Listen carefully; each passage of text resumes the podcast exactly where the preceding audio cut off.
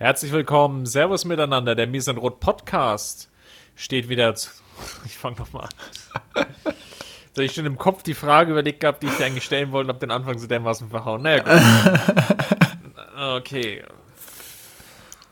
Jetzt aber wirklich 5, 4, 3, 2, 1 und los geht's. Mir Sanrot.de Geschichten rund um den FC Bayern München.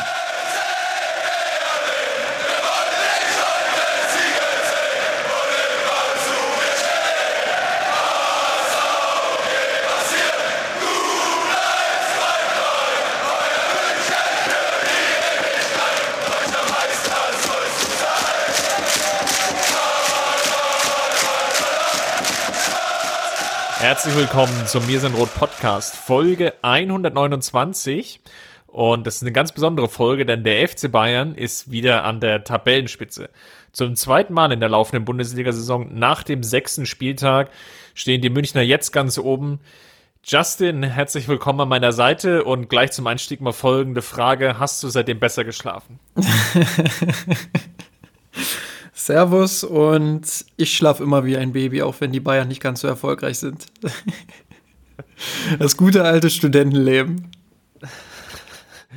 Sehr gut, dann lass uns doch mal drauf schauen, um, wie das Ganze zustande gekommen ist. Und zwar war es ja im Vorfeld die Partie gegen Mainz, die der FC Bayern um, zu bewältigen hatte, ja schon so eine Überbrückungspartie oder so ein Cliffhanger, wie man im, im Serienjargon sagen würde ähm, weil das wichtige Spiel steht ja jetzt am kommenden Wochenende an, am Sonntag gegen Leipzig. Das Rückspiel und ja, die Elf von Flick musste quasi noch durch, ähm, durch sich durch, durch Mainz durchfehlen, die selber gerade einen relativ schlechten Lauf hatten. Und ich glaube, die Partie lässt sich so in zwei Teile untergliedern. Lass uns vielleicht mal drauf schauen. Zunächst, was lief denn aus Münchner Sicht gut in der ersten halben Stunde? Hm, ähm, also ich war sehr überzeugt von Anfang an von der Leistung der Mannschaft, wie souverän sie aufgetreten ist, wie sicher sie am Ball war. Der Spielaufbau hat über Kimmich und Thiago, aber auch wieder über Goretzka, der sich gut hat fallen lassen in einigen Augenblicken. Ähm, hat das gut funktioniert. Man hat nach vorne auch gute Verbindungen gefunden, hat die Flügelspieler, die ja nun keine echten Flügelspieler sind, beziehungsweise nicht im Kontext des FC Bayern so diese typischen Geschwindigkeitsmerchants sind, die dann ähm, ja an den, an den Verteidigern vorbeigehen, ihre Dribblings gewinnen und in die Mitte ziehen, sondern mit Thomas Müller und Perisic ja doch eher andere Spielertypen, wo dann doch eher mal die Flanke in den Strafraum segelt. Ähm, das haben sie gut gelöst, finde ich, sind gut ins letzte Drittel gekommen. Ähm, man muss natürlich auch sagen, ist jetzt nicht so, dass sie sich massig Chancen erspielt haben. Ich glaube, das hängt auch so ein bisschen mit der Problematik zusammen, dass man eben im Moment weder einen fitten Coman hat, noch einen Serge Gnabry, der in Form ist. Ähm, da fehlt dir einfach was auf den Flügeln. Äh, genau, aber wie gesagt, also sie, sie sind gut vorgekommen ins, ins, Drittel, ins Angriffsdrittel, haben einen sicheren Ball gespielt und haben vor allem auch direkt ihre Chancen genutzt. Ja, ich glaube, wenn man wirklich so ein Fazit aus dieser ersten halben Stunde ziehen will, dann lobenswert zu erwähnen, dass die Torchancenverwertung natürlich wieder extrem gut war. Ähm, ich würde ja noch nicht mal die, die Chance von Lewandowski würde ich ja noch, klar war das irgendwo eine Chance, das war auch ein Tor, aber das war jetzt natürlich jetzt nicht so mit, mit Hochdruck herausgespielt. Ja, da war die gute Seitenverlagerung von Thiago zwischendrin, die dann den Raum geöffnet hat für Pavard, der dann zum Flanke kam wir haben das Thema Flanken ja schon oft diskutiert. Ich meine, wenn das Mainz natürlich so verteidigt, wie in dem Fall, können Flanken durchaus eine Waffe sein. Ich würde aber jetzt per se natürlich nicht sagen, da haben sich die Münchner jetzt so komplett durchkombiniert und das war jetzt eine Riesenchance, sondern es war einfach eine, eine gute Möglichkeit. Und dadurch, dass Mainz das schlecht verteidigt hat, Lewandowski so frei zum Kopfball kommen konnte, war es natürlich dann auch wieder einfach ein dankbarer Start. Frühe Führung, diesmal achte Minute gegen Schalke vierte Minute dann ging es ja im Endeffekt ja gleich weiter, mehr oder weniger mit der zweiten Chance. Da steht schon 2-0, dieses Geflipper-Ding von, äh, von Müller nach der, ja, nach dem, nach dem schönen Steilpass vorher. Da war, ich will nicht sagen, da war die Partie schon entschieden, aber das passt natürlich gerade so perfekt in diese Spielphilosophie auch von Flick, das dann von oben auch gut runterzuspielen oder relativ gut runterzuspielen. Ähm, man muss nicht selber in den Rückstand hinterherlaufen. Ähm, mit, ich sage jetzt mal, mit Abstrichen in der Partie gegen Hertha war es eigentlich ähm, bisher immer so, jetzt in der Rückrunde, dass so der, der Anfang eigentlich relativ ähm, gut geflutscht ist und dass es dann nach dem Toren dann auch ja kontinuierlich weiterlief. Und das hat sich jetzt, glaube ich, so auch dann in der kompletten ähm, Rückrunde bisher gezeigt. Sobald die Münchner in Führung gehen, versuchen sie eigentlich dann auch nachzulegen, so dass es dann eine komfortable Führung gibt. Klar muss man äh, in der Bewertung sicherlich auch mit einbeziehen, dass das jetzt alles Spiele waren, wo es mehr oder weniger, du hast das Hertha-Spiel schon angesprochen, aber bei Hertha war es jetzt auch so, dass die jetzt nicht den großen Druck vorne ausgeübt haben, sondern dass es eigentlich auch bloß eine Frage der Zeit war, bis die Bayern dann endlich mal treffen.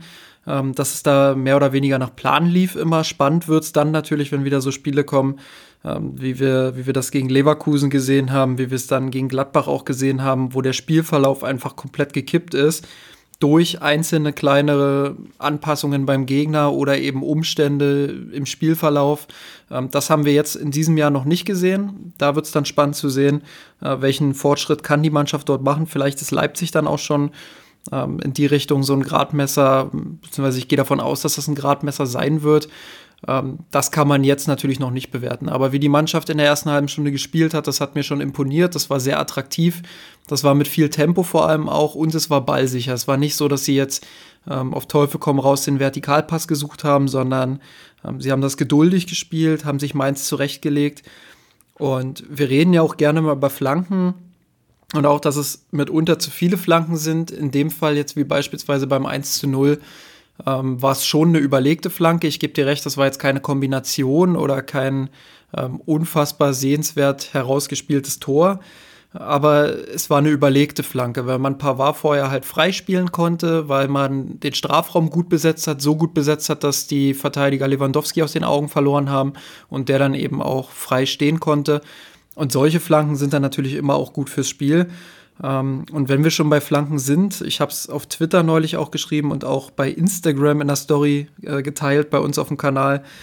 Ähm, Flanken sind ja nicht immer gleich dieses hoch reingebolzte Ding, was wir immer so ein Stück weit auch verteufeln, sondern allein in der Anfangsphase gab es zum Beispiel auch zwei Szenen. Einmal wird Thiago im Halbraum in den Strafraum freigespielt und der legt den Ball dann oder will den Ball dann überlegt vors Tor legen, als Querpass eigentlich. Das wird in der Statistik dann als Flanke gewertet und jeder wird sich auch noch an das zweite Tor erinnern, das du gerade so wundervoll beschrieben hast, als Goretzka dann den, den Rebound quasi ja, hinterlegt zu Thomas Müller. Auch das wird in der Statistik äh, als Flanke gewertet. Also da müssen wir immer ein bisschen dann auch einordnen, wie ist der Kontext dieser Flanken? Ist es jetzt wirklich so, dass man 30 Dinger einfach hoch in den Strafraum geholzt hat und nicht wusste, wo vorne und hinten ist, oder sind es dann halt auch solche überlegten Flanken, die mit dabei sind, ähm, ja, die, die auch absolut wünschenswert sind. Und gegen Mainz waren da schon einige dabei, wo ich sage, so sehe ich das gerne, zumal man ja eben, wie gesagt, jetzt auf den Außen nicht unbedingt diese klassischen Dribbelspieler im Moment hat. Das mit den klassischen Dribbelspielern ist so ein Punkt, den würde ich gerne mal mit dir diskutieren. Und zwar gehen wir jetzt nochmal ein Stück zurück von der Spielhistorie. Wie sehr hat es dich denn überrascht, dass Flick so gar keine Änderungen in seiner Startelf vorgenommen hat, sondern ja, dass es mehr oder weniger die erste Elf war. Also vor allem jetzt Coutinho und Gnabry sind ja vielleicht jetzt auch zwei Spieler, die sicherlich jetzt nah dran sind. Dann Odrio Sola ist natürlich auch eine spannende Personalie mit, mit relativ viel Nachdruck und Wunsch geholt. Und ja, dann jetzt zwei Spiele hintereinander auf der Bank. Sicherlich auch eine spannende Entwicklung. Daher die Frage, wie überraschend kam das dann für dich, die Aufstellung? Ich habe ehrlich gesagt schon so ein bisschen damit gerechnet. Ich müsste jetzt noch mal in meine Vorschau gucken, was ich da für eine Aufstellung getippt habe quasi. Aber ähm, das müsste ungefähr, wenn nicht sogar eins zu eins dieselbe gewesen sein, die zuletzt gegen Schalke gespielt hat. Ähm, weil ich einfach glaube, das war jetzt keine englische Woche. Das war für Flick einfach auch so ein, so ein Spiel, wo er sagt, okay, jetzt den Rhythmus weiter aufnehmen für die Mannschaft, vielleicht sogar die Mannschaft, die dann auch gegen Leipzig spielen wird. Das wird sicherlich auch davon abhängen, wie sich äh, Serge Gnabry dann und auch Felipe Coutinho jetzt unter der Woche präsentieren im Pokalspiel gegen Hoffenheim. Aber ja, also ich habe allein wegen des Rhythmus schon fest daran geglaubt, dass Flick jetzt nicht viel rotieren wird Ähm, ich bin ein bisschen erstaunt, dass dann nicht mal bei den Einwechslungen Odriozola kam. Den hätte ich jetzt schon gerne mal gesehen, langsam. Das war jetzt schon das ähm, dritte Spiel. Äh, das zweite, glaube ich, gegen, gegen Hertha war, glaube ich, noch nicht verpflichtet. Genau, ne? gegen, gegen Hertha war noch nicht, aber gegen Schalke dann. Ja. Also Schalke und jetzt mal. Also jetzt zwei Spiele, wo er gar nicht gespielt hat. Vielleicht hat er sich den auch fürs Hoffenheim-Spiel jetzt mal aufgehoben, um zu schauen, wie es da so läuft. Ähm, ist ja auch ein Heimspiel dann. Ja, aber überraschend fand ich es noch nicht. Ich denke, die Rotation wird jetzt mit den englischen Wochen einsetzen. Ähm, am Anfang war es erstmal wichtig, einen Rhythmus aufzunehmen, um dann gegen Leipzig möglichst viele Spieler zu haben, die, ja, die einfach voll da sind. Ja, die Mannschaft, die dann auf jeden Fall auf dem Platz stand, um jetzt mal die Überleitung zu schaffen, hatte ja die erste gute halbe Stunde. Ich glaube, das 3-0 ist dann in der 35. Minute gefallen. Und dann haben wir den zweiten Teil gesehen der Partie, die, ich glaube, salopp formuliert wirklich sagen zu können, ja, das ist dann dahin geplätschert. ähm, Bayern nicht mehr wirklich konsequent ähm, in, in vielen Punkten, sei es jetzt in der, in der Defensive, das fand ich zumindest, wirkte das Pressing dann nicht mehr so ganz so konsequent vorgetragen. Ähm, es waren dann auch viele einfache Fehler, die dann auch zu, zum Gegentor geführt hat, um einfach das Beispiel mal zu nennen. Ähm, schaut euch vielleicht nochmal, wenn ihr die Gelegenheit habt, das 3 zu 1 an. Das ist im Endeffekt entstanden aus einem zu schnell ausgeführten Eckball von Müller, der das Ding irgendwie so komplett über den Strafraum drüber segeln lässt, weil er sich ähm, den, den, den Eckball schnell ausführen will. Daraus entsteht dann so eine halbe Konterchance, würde ich es jetzt mal nennen, weil Mainz einfach die komplette Flügel, also die rechte Flügelseite runterlaufen kann. Ähm, er zwingt dann den Eckball. Gut, wie der Eckball dann halt läuft, ist natürlich auch ähm, unglücklich, dass Goretzka so blöd angekopft wird. Gleichzeitig, ähm, wenn Mainz Chancen hatte, dann eigentlich durch Standardsituationen und das ist sicherlich ein Makel, an dem muss Flick weiter arbeiten. Absolut, ähm, aber auch nach eigenen Standardsituationen, wie du es gerade gesagt hast, da die Absicherung ähm, ist teilweise dilettantisch. Ich kann es mir nicht erklären, wie es passieren kann, dass man nach einem eigenen Eckball nicht genügend Spieler so positioniert um den Strafraum herum auch, ähm, dass man dann so eine Kontersituation auch auffangen kann, weil das ist mir dann wirklich oft auch zu Vogelwild. Ähm, wir haben aus dem ersten Teil noch das wunderschöne Thiago-Tor so ein bisschen vergessen. Ähm, das sollte wenigstens noch Erwähnung finden bei uns im Podcast, glaube ich. Äh, ja, dass, dass Thiago da fast schon wie das warme Messer durch die Butter äh, ja, durch die Abwehr des FSV Mainz 05 tanzt und ja, dann das Ding versenkt. Das war ein wunder, wunderschönes Tor und sicherlich auch ein Kandidat für, fürs Tor der Saison.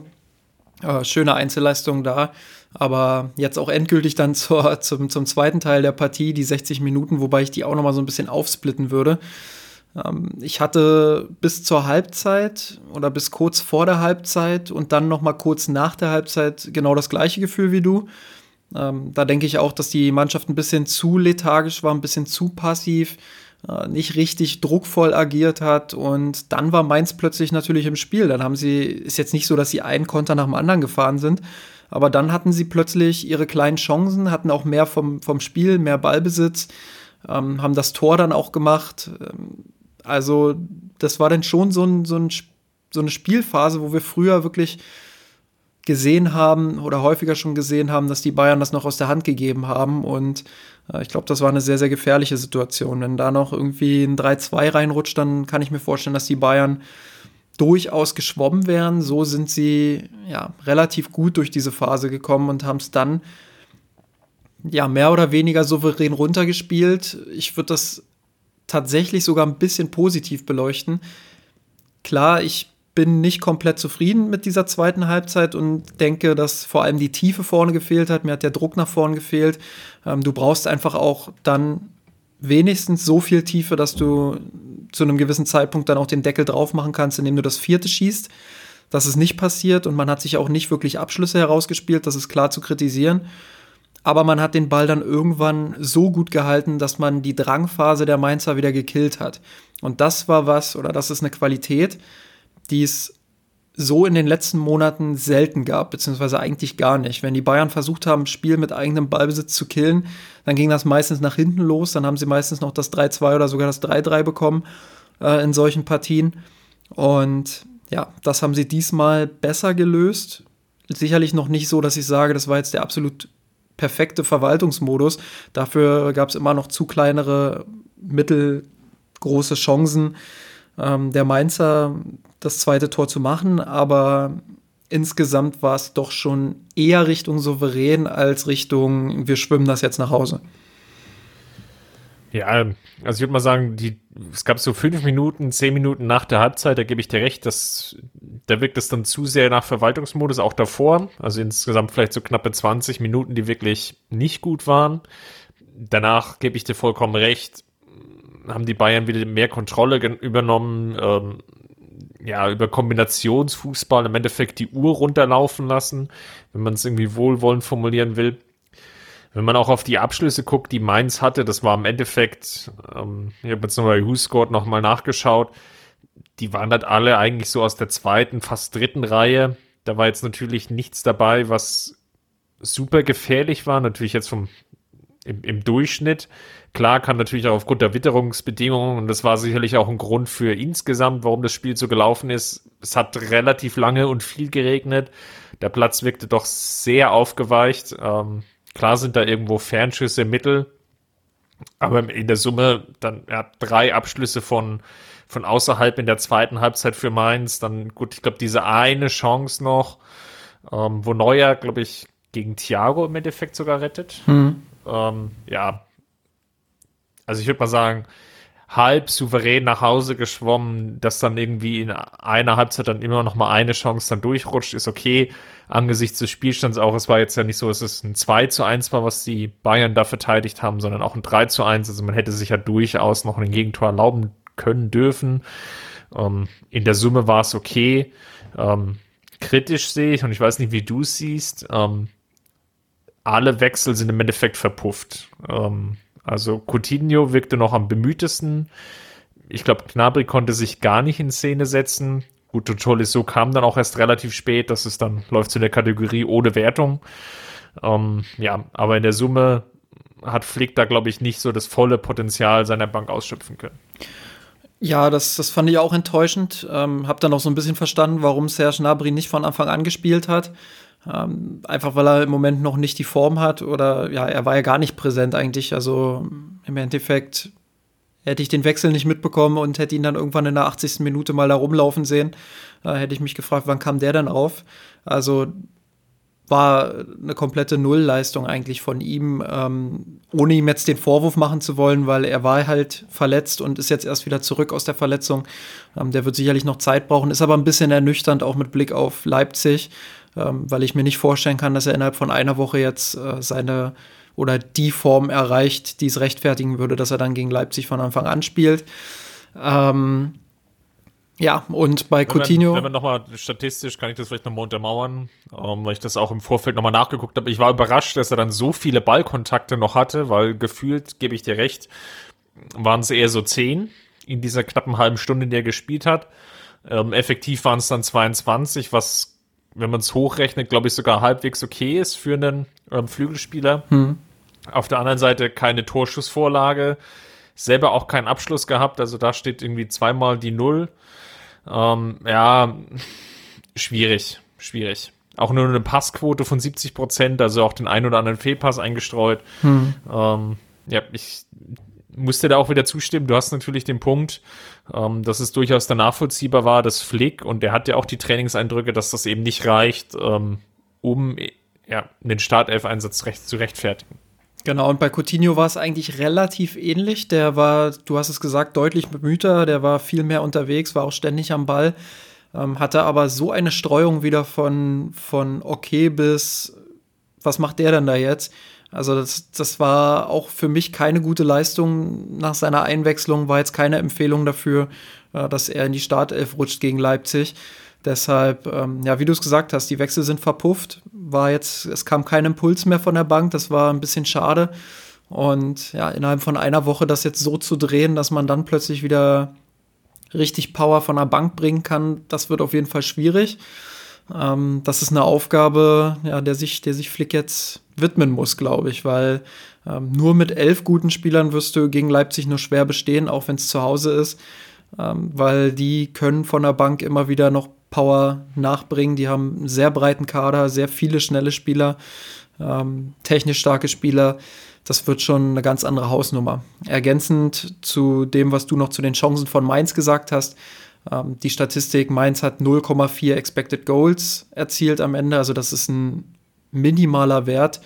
Ähm, dementsprechend, ja, Defensivleistung war völlig in Ordnung von den Bayern. Genau, jetzt hast du schon indirekt so ein bisschen über Flick gesprochen und lass uns mal drauf schauen. Das ist nämlich unser Thema der Woche heute. Wie sich denn Hansi Flick ähm, bei den Bayern entwickelt hat. Wir haben es ja letzte Woche schon etwas angekündigt und der passende Moment war, und jetzt hole ich mal ein bisschen aus, in der Bundesliga war es jetzt ähm, das zehnte Spiel von Flick. Ähm, ist also zweistellig da unterwegs und so langsam kann man so, ja, glaube ich, eine, eine erste doch fundierte Meinung sich bilden. Und gleichzeitig ist es auch ein ganz schöner Quervergleich, weil Kovac nach dem zehnten Spieltag entlassen wurde. Also beide haben gleich viele Partien. Ähm, unser Kommentator im Blog unter mir ist dann Rot, der 918 hat das immer relativ ähm, stringent schon die letzten Wochen verfolgt und deswegen haben wir das heute mal zum Anlass genommen, mal darüber zu sprechen. Schauen wir also mal auf Kovac. Ähm, die ersten zehn Spiele nur fünf gewonnen, drei Unentschieden, zwei Niederlagen bei 25 zu 16 Gegentoren. Ja, also schon ja, deutlich ähm, ausgeglichene, fast ausgeglichene Tordifferenz, im Endeffekt gut noch plus 9, aber nur 50 Prozent der Spiele gewonnen, was ja im Endeffekt dann auch zur Entlassung geführt hat. In der Summe 18 Punkte für Kovac in der Zeit, damals Platz 4. Schauen wir jetzt auf Flick. Flick 10 Spiele, 8 Siege, 2 Niederlagen gegen Gladbach und gegen Leverkusen. 33 zu 7 Tore. Ähm, Tordifferenz plus 26, also ein deutlich, deutlich unterschiedlicher Wert an der Stelle. Ähm, macht summa summarum 24 Punkte, heißt de facto 6 Punkte mehr geholt. Und in der berühmten Hansi Flick-Tabelle, also in der Tabelle seitdem Hansi Flick ähm, Bayern-Trainer ist, ähm, hat er auch durch die äh, Schwächephase von Leipzig in den letzten äh, zwei Partien jetzt auch die Führung übernommen. Bayern da in der Tabelle vorne mit 24, dann Leipzig mit 23 und Dortmund mit 20 Punkten. So, lass uns das mal so als Auftakt nehmen ähm, für unser Gespräch. Ganz allgemein gefragt, ähm, siehst du da auch so eine positive Tendenz auf dem Rasen, wie sie sich aus der Statistik herausliest? Absolut, ja. Ähm, man muss das im Kontext dieser Saison beurteilen.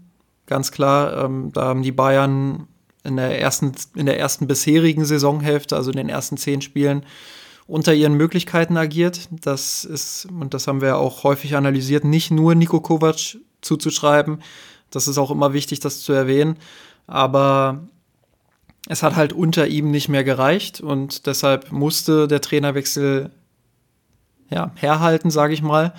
Ähm, Flick hat das gut gelöst dann, hat gerade in der Anfangsphase furiose Spiele ähm, ja, abgeliefert, hätte ich fast gesagt, aber er hat sie ja nicht abgeliefert, sondern seine Mannschaft. ähm, wir haben furiose Spiele unter ihm gesehen. Äh, bestes Beispiel natürlich dann gleich der Bundesliga-Auftakt gegen Borussia Dortmund 4 zu 0. Äh, dann auch Düsseldorf sehr deutlich geschlagen. Gut, dann kamen zwei Niederlagen, die aber in der Spielweise auch total überzeugend waren, wo ich sage, gegen Leverkusen und Gladbach, gerade gegen Leverkusen war Bayern die klar bessere Mannschaft, muss das Spiel eigentlich gewinnen. Gegen Gladbach war es schon ein bisschen polyvalenter, wo ich dann am Ende sage, okay, ein Unentschieden wäre vollkommen in Ordnung gewesen. Und im Kontext der Spiele, die die Bayern in den letzten Jahren in Gladbach hatten, glaube ich, wäre so ein, so ein 1 zu 1 Unentschieden gegen starke Gladbacher jetzt auch kein Beinbruch gewesen. Ähm, ja, und dann weiterhin gute Spiele gesehen unter ihm, aber eben auch dann wieder so ein kleiner Formabfall Richtung Winter, was vor allem auch durch die fehlenden Optionen von der Bank so gekommen ist. Zumindest ist das meine These. Man hat ja gegen Ende auch gesehen, ähm, ganz besonders im Wolfsburg-Spiel dann zum Schluss, ja, wie, wie sehr die Mannschaft auf dem Zahnfleisch gegangen ist. Äh, reine Willensleistung dann Freiburg zu schlagen und auch Wolfsburg noch zu schlagen daheim. Ähm, sich dann quasi in die Winterpause geschleppt und jetzt halt die drei Spiele gegen Schalke, ähm, gegen Hertha vor allem auch davor und gegen Mainz auch wieder stetig sich verbessert in einzelnen Bereichen.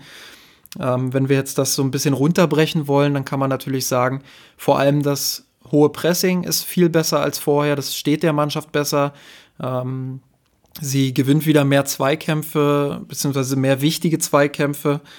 Ja, sie, sie agiert wieder selbst mit dem Ball und wartet nicht darauf, was der Gegner macht. Ich glaube, das ist ein Fußballstil, der diesem Kader einfach besser zugeschnitten ist. Und dementsprechend sieht man auch, ja, dass es, dass es Verbesserungen gab. Ähm, kleine Ergänzung noch zu deinen Statistiken, die du gebracht hast. Ähm, wenn man das jetzt pro Spiel runterbricht, dann waren es unter Kovac am Ende 2,5 zu 1,6 Tore pro Spiel. Und auch die Expected Goals haben das ja so, so ähnlich gesehen, sage ich mal, mit 2,32 zu 1,2.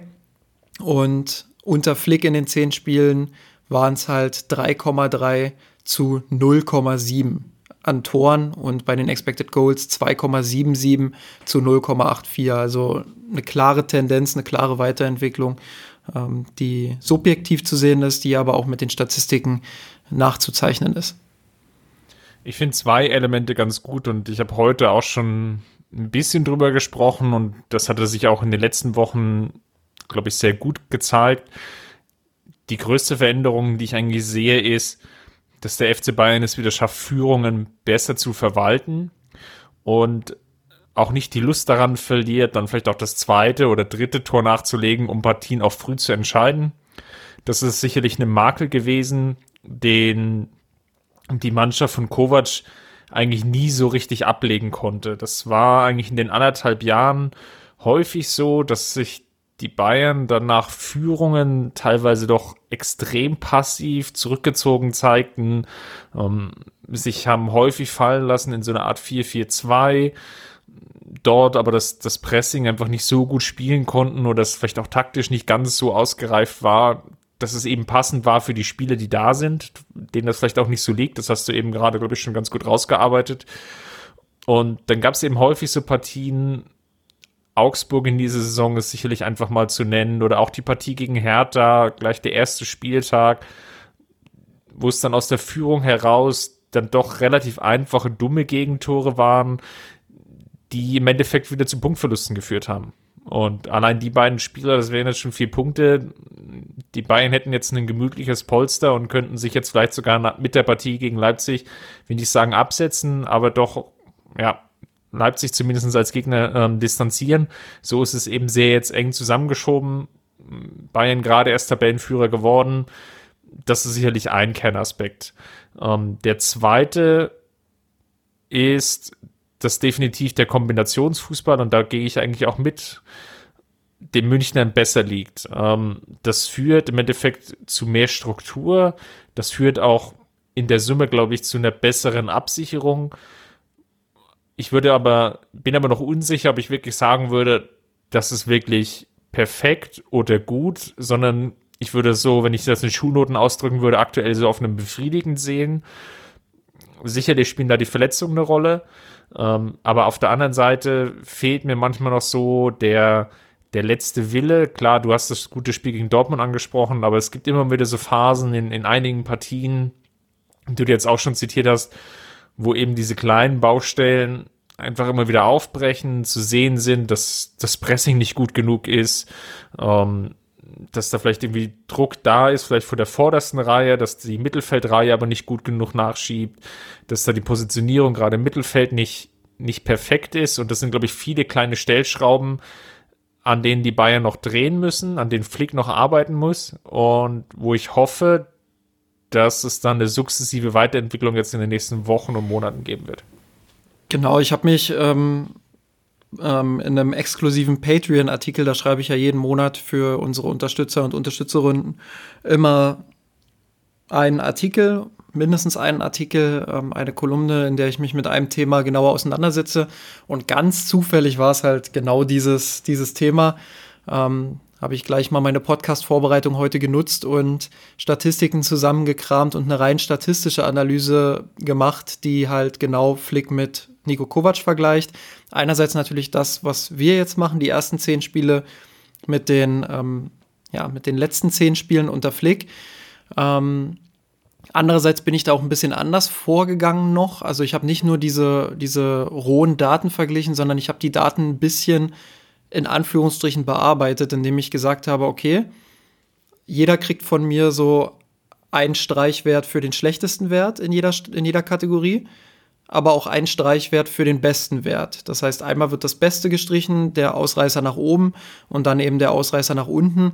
Ähm, damit wollte ich vor allem auch ausgleichen, ähm, ja, dass Nico Kovac natürlich auch, äh, also das letzte Spiel gegen Frankfurt, das kann man ja zum Beispiel kaum bewerten. Das kann man ihm alleine ja kaum anlasten.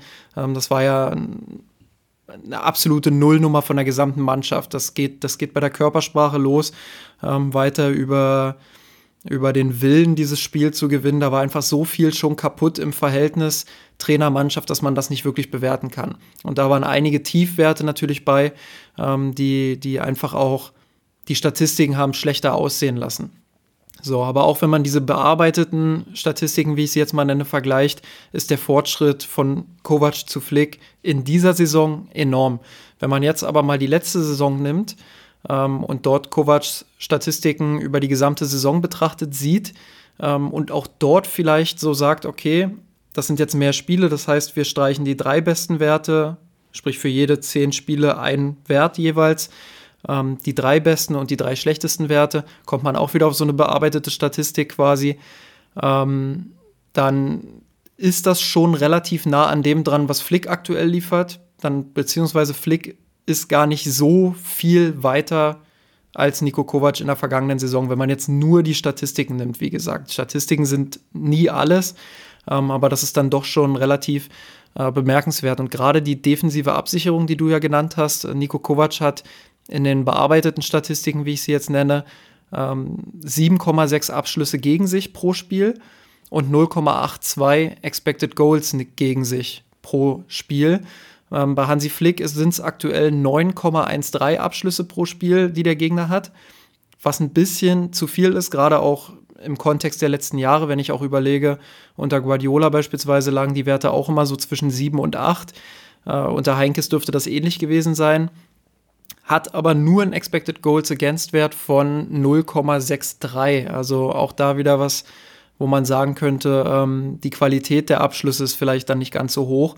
Aber ich glaube auch, dass das eher, ähm, ja, dass das eher die, die Baustelle ist. Ähm, jetzt habe ich was falsch abgelesen.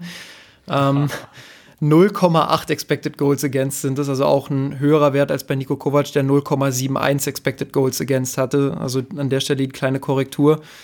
Ähm, aber ja, das ist die Baustelle, die sich auch statistisch belegen lässt, einfach noch weniger Abschlüsse zuzulassen beim Gegner und ja, die, die Wahrscheinlichkeit noch weiter zu reduzieren, dass der Gegner einfach Tore schießt. Ich glaube, da würde ich jetzt mal einen zweiten Aspekt gerne aufmachen, abseits der, der Statistik wie siehst du denn die Entwicklung in den Topspielen? Wir haben jetzt schon angesprochen, es gab die Partie gegen Dortmund. Ähm, vielleicht sehen wir noch mal Leverkusen, Schalke und Gladbach mit rein.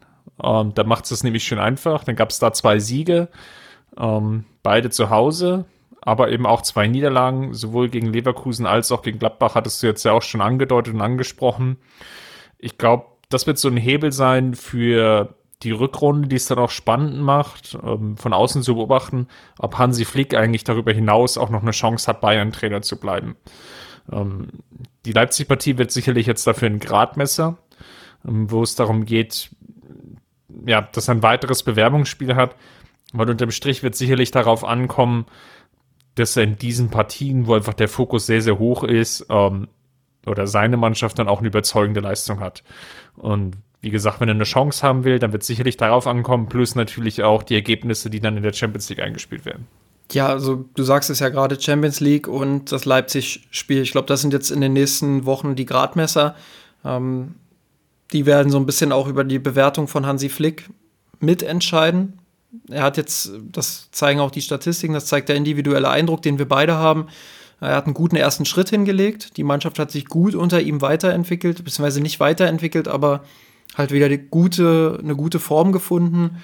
Eine Stabilität, würde ich sagen. Ja, eine Stabilität auch bekommen, hat sich jetzt gegen Mainz auch ganz gut gezeigt in dieser Phase, wo es so ein bisschen wackelig war. Da ist sie nicht umgefallen, sondern hat wieder zu sich gefunden und das Spiel zumindest tot kontrolliert. Also ich würde das sogar positiv sehen.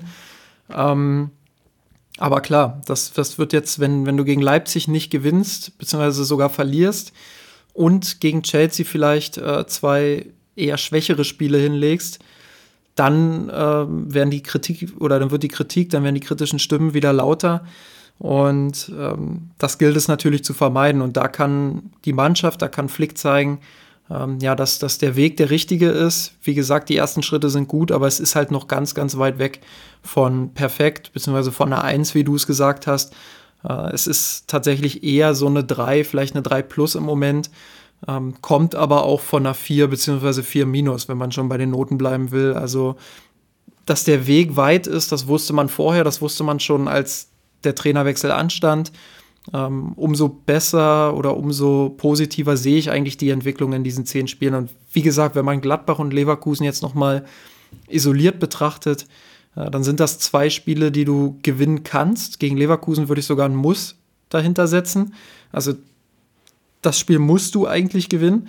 Und gegen Gladbach war es halt so ein typisches Unentschieden-Spiel, äh, ja, wo, wo nicht alles zusammengepasst hat, wo man sich auch so ein bisschen hat überrumpeln lassen von der, von der Anpassung, von der taktischen, wo man aber auch selbst einfach unfassbar dämlich dann am Ende ähm, agiert hat. Und das war dann eher so ein individuelles Ding, als äh, dass man das irgendwie Flick anhalsen könnte. Deshalb ja, bin ich der Meinung, auch das waren gute Spiele, die anders hätten ausgehen können, teilweise müssen. Ähm, wichtig wird es jetzt sein, wie läuft es vor allem auch gegen Leipzig. Dann weiterer Aspekt oder ein Thema, was ich dann noch sehe, ist, lass uns mal auf die Spieler schauen. Ähm, ich glaube, es lässt sich auch sehr gut festmachen, dass es definitiv da auch Gewinner und Verlierer gibt, ähm, wie so häufig. Und um mal einen zu nennen, ist definitiv ein Gewinner unter Hansi Flick ist ähm, Thomas Müller, der ja regelrecht wieder aufblüht. Unter ihm, ähm, wenn ich jetzt richtig das alles zusammengezählt hatte, waren es in der Bundesliga allein unter Flick in diesen zehn Partien 13 Scorerpunkte, was natürlich schon ein sehr guter Wert ist. Ähm, immer gefährlich, immer präsent, ähm, nahezu an in jedem Spiel eigentlich auch an Toren beteiligt.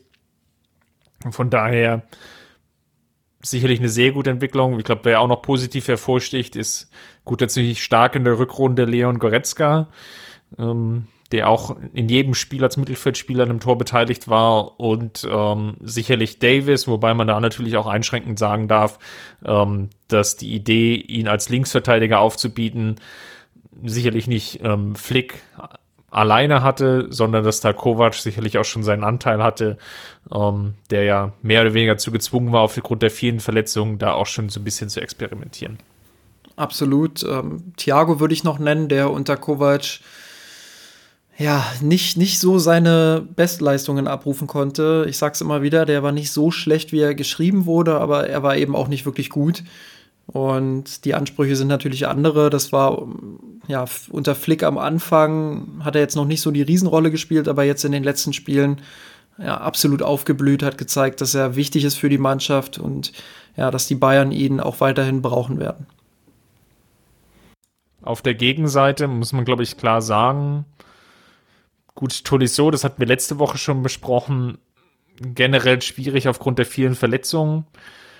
Dann ist sicherlich auch Coutinho zu nennen, wobei da sicherlich auch es eine Rolle spielt, dass er unter Kovac schon nicht brilliert hat, ähm, sondern dass da viele okay, gute Leistungen dabei waren, aber auch teilweise, ja, Partien, da ist er wirklich ähm, nicht aufgefallen. Hoffenheim zu nennen, Frankfurt natürlich ganz klar.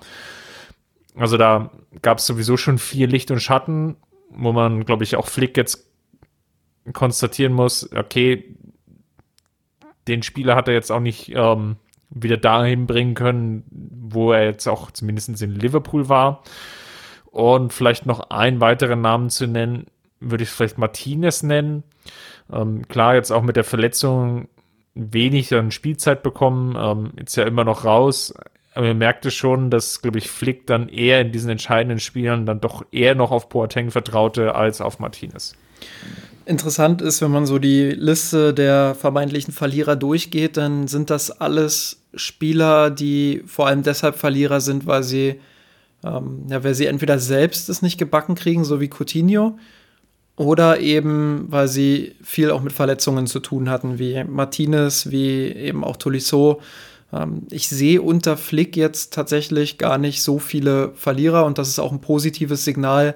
Ähm, während ich vorher bei Kovac den Eindruck hatte, dass da viele Spieler sind, die auch sehr unzufrieden sind, hat man aktuell sicherlich auch, weil die Ergebnisse stimmen und weil es aktuell einfach läuft, äh, das Gefühl, dass es in der Mannschaft einfach, einfach wieder passt, dass die Stimmung gut ist, dass es nicht so wirklich Verlierer gibt, aber klar, ähm, du hast die passenden Kandidaten, die man da nennen kann, hast du alle genannt. Ähm, gerade bei Tuliso wird man dann sehen müssen, ob Goretzka jetzt seine Form halten kann oder, ja, das haben wir auch letzte Woche schon diskutiert, oder ob er wieder in so ein kleines Loch fällt und Tolisso sein, seine Chance dann erhält.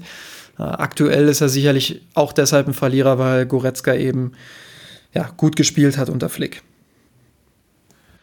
Gut, dann zum Abschluss unseres, unseres Thema der Woche. Ähm, vielleicht nochmal die Frage, wie hoch siehst du die Wahrscheinlichkeit, dass Flick über die Saison hinaus bleibt? Jetzt oder stand jetzt auf jeden Fall sehr hoch, weil man hört relativ wenig darüber, wie es jetzt oder was jetzt mit Ten Hag passieren soll. Das kann natürlich auch ein positives Signal sein, wenn es jetzt da so ruhig wird. Andererseits haben die Bayern ja jetzt mehrfach signalisiert, dass sie mit der Arbeit von Flick soweit zufrieden sind. Also kann ich mir gut vorstellen, dass er Trainer bleibt bei den Bayern, auch im Sommer. Ähm, hoffe dann aber, dass im Trainerteam ein bisschen angepasst wird, dass er da entsprechende ja, entsprechend noch mindestens einen weiteren Mitarbeiter an seine Seite kriegt, weil ähm, aktuell ist es ja doch eher immer noch ein Nottrainerstab und da muss man um ihn herum dann sicherlich ein bisschen was aufbauen. Ähm, ob ich damit zufrieden bin, dass ich weiß, das hast du nicht gefragt, aber das sage ich jetzt einfach mal. ähm, ja, ob ich damit zufrieden bin, ist, bin da noch so ein bisschen, bin ich da noch zwiegespalten. Ähm, ich sehe die gute Entwicklung, ich sehe auch die guten ersten Schritte, aber ich sehe eben auch, dass es noch nicht, wie wir es eben gesagt haben, perfekt ist und dass es noch nicht so gut ist, dass man ähm, zu 100% davon überzeugt sein kann. Da ist noch viel Arbeit, die er zu lösen hat, ähm, die er zu bewerkstelligen hat. Ja, vor allem im Pressing-Bereich, vor allem, ja, wenn es darum geht, auch Konter abzusichern. Ähm, ich habe es gesagt, die, die Defensive muss stabilisiert werden, vor allem auch noch weiter. Und ja, da ist, da ist viel Arbeit zu tun und ich bin gespannt, ob Hansi Flick das bewerkstelligen kann. Ähm, wir werden es wahrscheinlich auch schon gegen Leipzig und Chelsea sehen. Und ich kann mir auch gut vorstellen, dass der Vorstand oder beziehungsweise die Verantwortlichen beim FC Bayern dann spätestens nach der Chelsea-Partie oder nach dem Chelsea-Rückspiel sagen, ja, wir machen weiter oder nein, wir sehen uns auf dem Markt weiter um. Ist jetzt eine ganz spannende Phase und ich gebe dir recht. Ich glaube, gegen Ende Februar muss es da zumindest eine starke Tendenz bzw. Entscheidung geben. Sicherlich ein Grundproblem bei der Kovac-Verpflichtung war und ich glaube, das es spricht jetzt gar nicht so sehr gegen Kovac, ähm, er war jetzt nicht die allererste Wahl, ähm, sondern man hatte andere, andere Kandidaten im Auge. Natürlich erstmal vorrangig Heinkes zu verlängern. Ähm, aber auch mit Tuchel hatte man bereits gesprochen. Gab es irgendwie so zwei, drei andere Namen, die so rumgegeistert sind. Und dann war Kovac der kleinste Nenner, der für den Vorstand möglich war. Ähm, auch natürlich geprägt dadurch, um, dass sich Tuchel dann zum Beispiel aufgrund der langen Hinhaltetaktik dann auch schon anderweitig entschieden hat. Ich sage jetzt gar nicht, dass Tuchel jetzt der bessere Trainer gewesen wäre, sondern rein jetzt bezogen auf das Verhandlungsgeschick. Und ich glaube, da müssen die Bayern eben aufpassen, ähm, dass man jetzt nicht zu lange in so einer Art Entscheidungswarteposition drin ist, weil es einfach Unsicherheit ist, ja, also Unsicherheit, wie geht's weiter? Und Unsicherheit immer viele Handlungsspielräume und Optionen lässt und man dann in die Falle läuft, sich vielleicht auch gar nicht zu entscheiden. Und die Gefahr sehe ich jetzt so langsam kommen. Deswegen glaube ich, dass es gut täte, sich bis vielleicht Ende Februar ungefähr festzulegen und dann ein, ein ausgeprägtes Bild zu haben. Und ich gebe dir recht, dann braucht es natürlich noch ein paar weitere Anpassungen ähm, im Trainerteam und vielleicht auch noch klarere Strukturen, um das Ganze dann auch umzusetzen. Weil auf der anderen Seite, wenn du das jetzt ewig lange hinhältst und dich vielleicht erst im April oder Mai entscheidest, kann es eben auch sein, dass der Trainermarkt dann wieder sehr leergefegt ist und es dann ganz wenig Optionen gibt. Ähm, auch gerade bei den anderen europäischen Topclubs ist ja gerade so, dass nicht, wenn ich sage, Stühlerücken geht da los, aber zumindestens gibt es da auf der einen oder anderen Position auch Fragezeichen. Barcelona, Real, Man City, ähm, selbst ob Tuchel jetzt bei PSG bleibt, ist ja immer so ein bisschen ähm, ein größeres Fragezeichen. Ähm, das ist das, was immer so rübergeschwappt bekommt und, und, und aufsaugt. Von daher muss man da, glaube ich, sehr vorsichtig sein als FC Bayern, dass man wieder oder nicht den Zug verpasst, ähm, dass dann vielleicht die interessantesten Lösungen da nicht mehr verfügbar sind. Ähm, vielleicht ist es auch gar nicht nötig. Und ähm, Flick gewinnt jetzt alles, holt das Triple. Ähm, dann kann, glaube ich, auch jeder damit zufrieden sein, dass dann Flick sicherlich noch, ähm, noch eine gute Zeit lang dem FC Bayern erhalten bleibt. ja, da hast du das Thema ja jetzt umfangreich ähm, abgehandelt. Ich glaube, ich habe da gar nichts mehr hinzuzufügen, was auch relativ selten vorkommt. Sehr gut. Dann lass uns doch mal auf die beliebte Kategorie Gewinner und Verlierer der Woche schauen. Und da ich jetzt so lange geredet habe, mach du mal ruhig wieder den Anfang. Ähm, ich fange mal mit meinem Verlierer der Woche an. Und das ist für mich zumindest im kurzfristigen Kontext, ich habe es vorhin angedeutet, Serge Gnabry, der für mich ein klarer Kandidat dafür war, dass er gegen Leipzig wieder in die Startelf rückt. Das sehe ich im Moment ja zumindest gefährdet, sage ich mal. Ich würde es noch nicht komplett abschreiben. Vielleicht äh, brilliert er jetzt plötzlich gegen Hoffenheim im Pokal, aber ja, mit der Leistungsfähigkeit, die er da angedeutet hat gegen Mainz, wird das eher nichts und dementsprechend ist er mein Verlierer der Woche. Ich habe vielleicht zwei Kandidaten. Um, ähm, einen, den ich schon öfter genommen habe, deswegen werde ich ihn jetzt nicht nehmen. Das wäre Perisic gewesen, einfach aus dem Grunde, weil die Mainz-Partie wieder sehr gut gezeigt hat, dass er einfach so ein An-Aus-Spieler ist. Also eher er funktioniert wirklich gut oder er funktioniert gar nicht. Ähm, bei Perisic sieht man wenig Graubereich. Gegen Mainz war es eben jetzt wieder leider das andere Extrem, nachdem es gegen Schalke eigentlich ähm, echt in Ordnung war. Und ich würde mal Fonzie Davis nehmen. Ähm, einfach nur aus dem Grund, dass es einfach, glaube ich, auch ihm ganz gut tut als Spieler, einfach auch mal so eine Partie zu haben, ähm, wo nicht so viele Dinge funktionieren, wo er wieder lernen kann. Ähm, es war durchaus auffällig, dass er sich offensiv nicht so gut einschalten konnte. Es war auffällig, dass er durchaus Probleme hatte in der Zweikampfführung, in der Entscheidungsfindung, dann teilweise auch einfache Ballverluste gehabt in der Offensive. Ähm, das waren so, so ein Konglomerat, was man vorher noch nicht so gesehen hat und ähm, wo es sicherlich jetzt spannend sein wird, die nächsten Wochen, ob er das jetzt abspielen, also abstellen kann, ob das jetzt eine einmalige Sache war oder ob sich da so eine leichte Formkrise, die auch völlig normal ist in seinem Alter, da andeutet. Ja, nachvollziehbar. Also war keine überragende Leistung, war jetzt auch keine brutal schlechte Leistung, war aber äh, durchaus eine Leistung, wo man sagt, ja, das war jetzt nicht der Fonzie Davis, den wir in den letzten Wochen gesehen haben. Ähm, würde vielleicht auch mal ganz gut tun, wenn er gegen Hoffenheim irgendwie pausieren kann. Ich weiß nicht, wie weit Lukas Hernandez ist. Ähm, ja, wahrscheinlich eher gegen, also Kicker schrieb heute in der Montagsausgabe, dass er eher eine Option für das Leipzig-Spiel ist. Ähm, kann mir ehrlich gesagt nicht vorstellen, dass Flick so viel Risiko eingeht und ihn dann schon in der Partie bringt. Ja, oder man rotiert halt ein bisschen auf Risiko äh, und, und lässt einfach Pavard und Odriozola beide spielen, einen links, einen rechts. Ähm, aber ich glaube, das werden wir nicht sehen. Ich denke, Davis wird auch am, ja, wird auch am Mittwoch, Mittwoch. Dann, dann wieder spielen als Außenverteidiger. Ähm, ja, dementsprechend denke ich nicht, dass wir da eine große Rotation in diese Richtung sehen. Wahrscheinlich eher in andere Richtungen. So, dann kür mal Thiago zum Gewinner der Woche. ich nehme Thomas Müller als Gewinner der Woche. ähm, du hast es vorhin schon wunderbar angedeutet. Der hat sich unter Flick extrem gut entwickelt, war auch unter Kovac schon vorher nicht so schlecht in dieser Saison. Ähm, ist wieder zunehmend der alte Thomas Müller.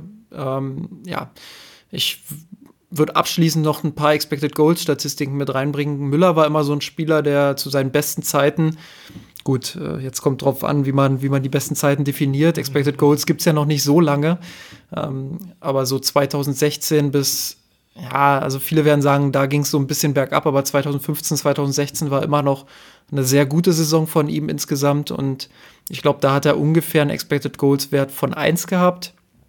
Ähm, die Daten sind aber von Understat, da muss man mal ein bisschen vorsichtig sein, deswegen sage ich ungefähr um 1 herum pro Spiel. Ähm, Expected Goals und Expected Assists zusammen.